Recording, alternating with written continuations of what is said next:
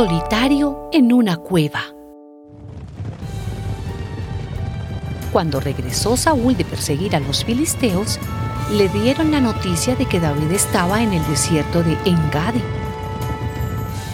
Entonces Saúl escogió a tres mil hombres de todo Israel y fue a buscar a David y sus hombres. En su camino llegó a unos rediles de ovejas, cerca de los cuales había una cueva en las que estaban escondidos David y sus hombres. Saúl se metió en ella para hacer sus necesidades y los hombres de David le dijeron a éste, Hoy se cumple la promesa que te hizo el Señor, de que pondría en tus manos a tu enemigo. Haz con él lo que mejor te parezca. Entonces David se levantó y con mucha precaución cortó un pedazo de la capa de Saúl pero después de hacerlo, le remordió la conciencia y les dijo a sus hombres, El Señor me libre de alzar mi mano contra mi Señor el Rey. Si Él es Rey, es porque el Señor lo ha escogido. De este modo, refrenó David a sus hombres y no les permitió atacar a Saúl, el cual salió de la cueva y siguió su camino.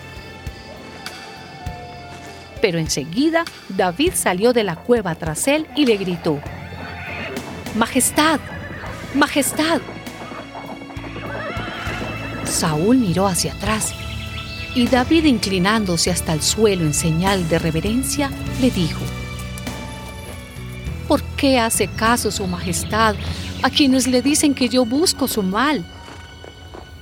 Mire bien, su Majestad, lo que tengo en la mano es un pedazo de la capa de su majestad, a quien bien podría haber matado.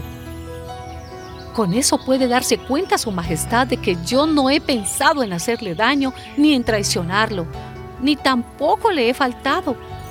Sin embargo, su majestad me persigue para quitarme la vida. Que el Señor juzgue entre nosotros dos y me vengue de su majestad. Por lo que a mí toca, jamás levantaré mi mano contra su majestad. Un antiguo refrán dice, la maldad viene de los malvados. Por eso yo jamás levantaré mi mano contra su majestad. Cuando David terminó de hablar, Saúl exclamó, pero si eres tú, David, hijo mío, ¿quién me habla? Y echándose a llorar le dijo, la razón está de tu lado.